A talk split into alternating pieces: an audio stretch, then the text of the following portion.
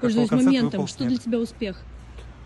А, много вариантов. Успех это его у, него- у успеха есть много проявлений. Либо успех это внутреннее твое ощущение. Для меня успех это когда люди поют твои песни, когда, когда сбываются твои мечтания, связанные с тобой, с твоими близкими, сбываются вовремя и в лучшем качестве.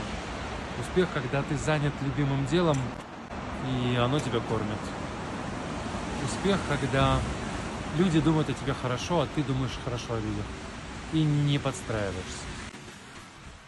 Класс. Ты очень красивый. Вот так вот он смущается.